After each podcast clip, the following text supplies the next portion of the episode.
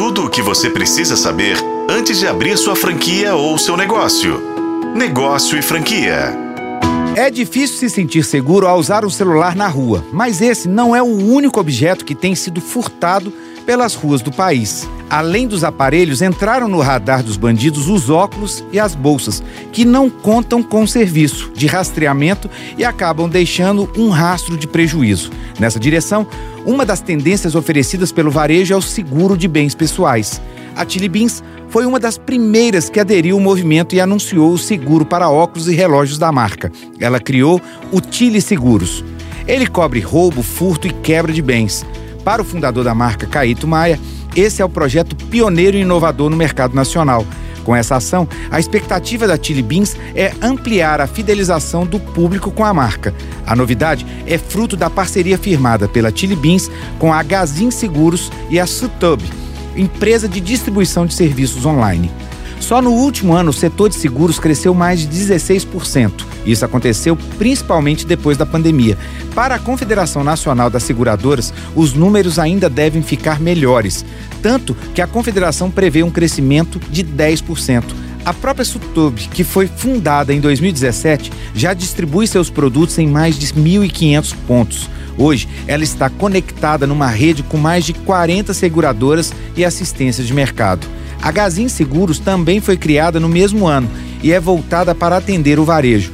Mas outra empresa que tem se destacado na oferta de seguros para bens pessoais é a BB Seguros, que pertence ao Banco do Brasil. Segundo a empresa, essa modalidade foi o primeiro seguro contratado por 40% dos clientes que o adquiriram em canais de autoatendimento no último ano. Uma campanha criada pela marca desde janeiro deste ano resultou num aumento de contratações diárias em 200%. Nesse contexto, a Confederação das Seguradoras planeja dobrar a participação do setor no PIB brasileiro até 2030, passando dos atuais 6,5% para 10%. Segundo o presidente da instituição, o segmento retornou para a sociedade mais de 200 bilhões de reais em indenizações e benefícios, resgatáveis em sorteios somente no ano de 2022.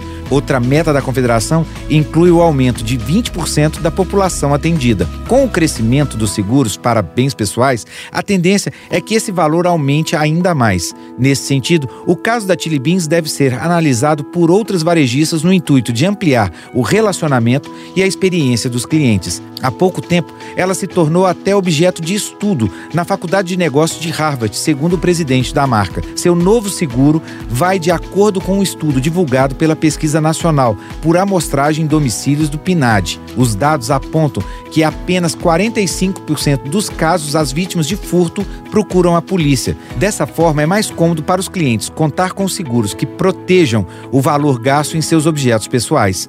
Novos tempos que trazem novos negócios. Para o mercado ficar atento no que acontece, pode ser uma oportunidade de negócios para você e para sua empresa. Para o FM O Tempo, Rodrigo Campelo, da Negócio Franquia.